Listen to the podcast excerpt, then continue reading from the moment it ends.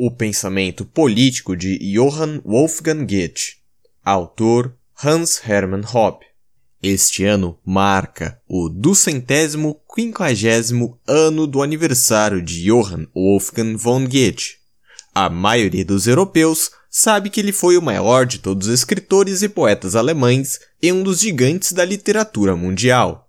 O que é menos conhecido é que ele também foi um liberal clássico completo, argumentando que o livre comércio e o livre intercâmbio cultural são as chaves para o bem-estar nacional autêntico e a integração internacional pacífica. Ele também argumentou e lutou contra a expansão, centralização e unificação do governo, pela razão de que essas tendências só podem retardar a prosperidade e o verdadeiro desenvolvimento cultural. Por causa de sua relevância para a construção da Europa hoje em curso, eu gostaria de nomear Goethe como o europeu do milênio. Nascido em 1749, na cidade imperial livre de Frankfurt, em Main, em uma família de classe média alta, Goethe estudou direito em Leipzig e Estrasburgo. No entanto, enquanto cursando seu doutorado e praticando a advocacia, ele partiu para uma carreira de sucesso espetacular como poeta, dramaturgo, romancista, compositor, artista e crítico de arquitetura, arte, literatura e música. Ele também foi um cientista natural e um estudante de anatomia botânica, morfologia e ótica. Para os dias de hoje, ele define o significado de gênio como uma obra de vida que engloba mais de 60 volumes, incluindo, além de sua obra-prima Fausto, tais escritos como Goetz von Berlichingen, Os Sofrimentos do Jovem Werther, Torquato, Tasso e outras muitas mais. Em 1775, a convite do Duque Karl Auguste de Saxe-Weimar, Goethe visitou Weimar e passou a residir lá até sua morte, em 1832. Uma estadia que foi interrompida por viagens frequentes e prolongadas por toda a Alemanha, Suíça, Itália e França, Desde o Tratado de Westfália de 1648 até as guerras napoleônicas, a Alemanha era constituída por 234 países, 51 cidades livres e cerca de 1.500 casas senhoriais de cavalaria independentes. Dentro dessa multiplicidade de unidades políticas independentes, apenas a Áustria contava com uma grande potência, e só Prússia, Baviera, Saxônia e Hanover poderiam ser considerados os principais atores políticos. Saxe-Weimar era uma das menores unidades e das mais pobres, abrangendo apenas algumas dezenas de aldeias e pequenas cidades. O Congresso de Viena de 1815, que seguiu a derrota de Napoleão, viu o número de territórios políticos alemães independentes reduzidas a 39.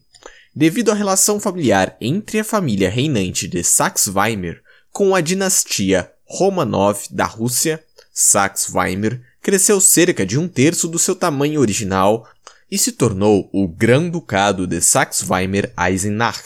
Ainda assim, ele continuou sendo um dos países menores, mais pobres e politicamente menos significativos da Alemanha. Sua capital, Weimar, era uma pequena cidade com menos de 60 mil habitantes quando Goethe se mudou para lá que até mesmo no momento de sua morte, em 1832, ele só tinha chegado aos 10 mil. Goethe tinha chegado a Weimar como protegido de Carlos Augusto, e ele e o duque cavalgaram, caçaram e celebraram juntos. Amando de Carlos Augusto, Goethe recebeu o título honorífico aristocrático von pelo imperador José II. Em vários momentos, os deveres de Goethe como membro do conselho privado envolveram a supervisão do exército forte de 600 membros, entre parênteses, ele reduziu seu tamanho para 293, fecha parênteses, a construção de suas estradas e minas, a gestão das suas finanças, entre parênteses, ele reduziu impostos, o funcionamento do teatro da corte e a supervisão da vizinha Universidade de Jena, que na época incluía entre seus professores Hegel, Fichte, Schelling, Schiller, Humboldt e os irmãos Schlegel. Já aclamado por toda a Alemanha, quando ele se estabeleceu em Weimar, a fama de Goethe cresceu imensamente nos anos seguintes. Tanto em suas viagens ou em Weimar, quase todos procuravam a sua companhia, incluindo figuras como Ludwig van Beethoven, a Imperatriz Maria Ludovica, da Áustria, e Napoleão. De fato, na última década de vida, ele e Weimar tornaram-se sinônimo de cultura alemã, e Weimar e a residência de Goethe tornaram-se objetos de peregrinação pelos membros da burguesia culta.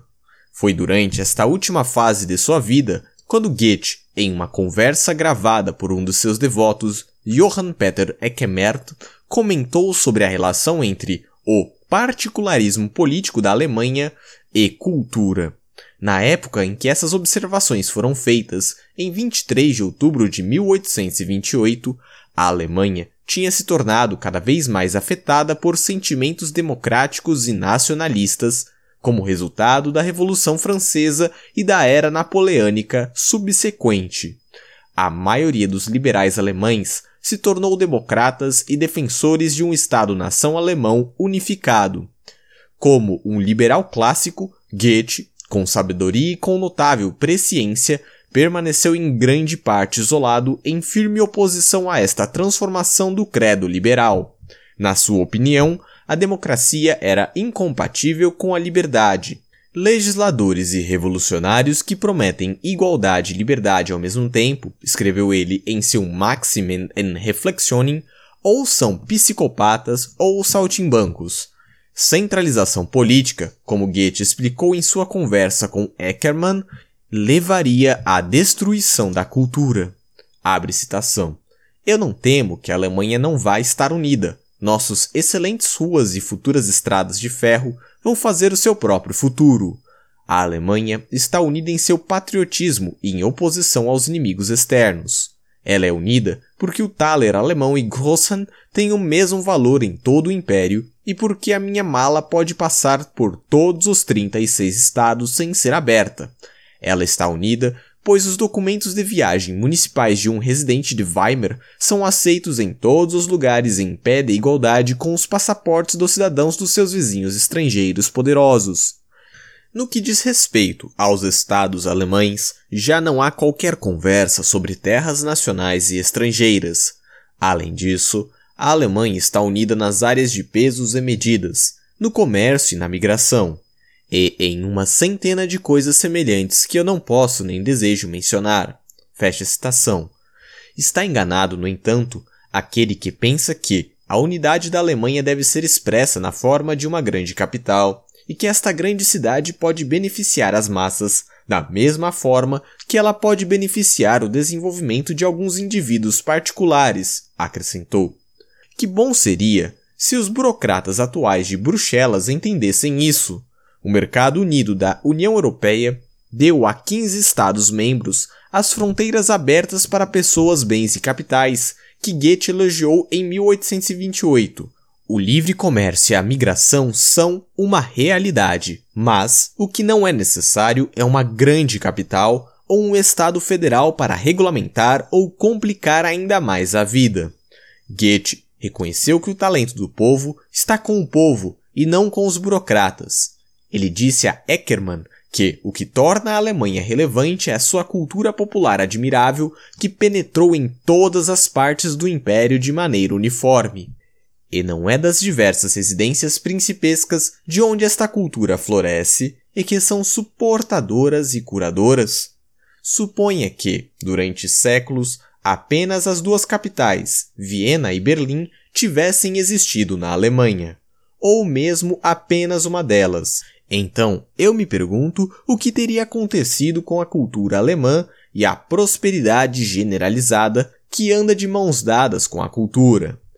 Pense em cidades como Dresden, Munique, Stuttgart, Kassel, Braunschweig, Hannover e outras semelhantes. Pense sobre a energia que essas cidades representam.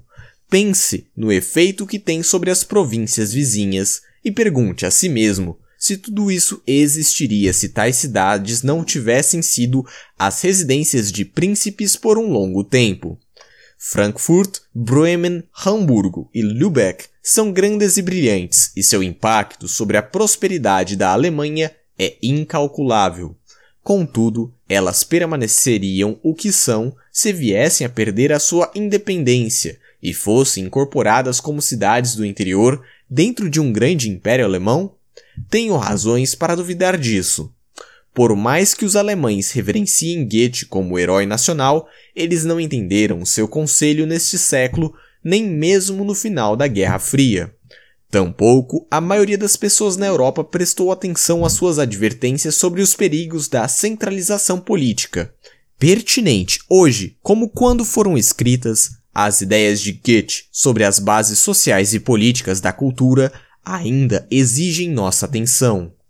Fim da leitura, espero que você tenha gostado. Se gostou, deixa aquele like transcendental e aquele compartilhamento irrefutável. E cara, se você gosta do meu trabalho aqui, considere apoiar o canal porque não existe almoço grátis. Então eu preciso da tua ajuda para manter essa brincadeira aqui, tá ligado? Abraço, tchau.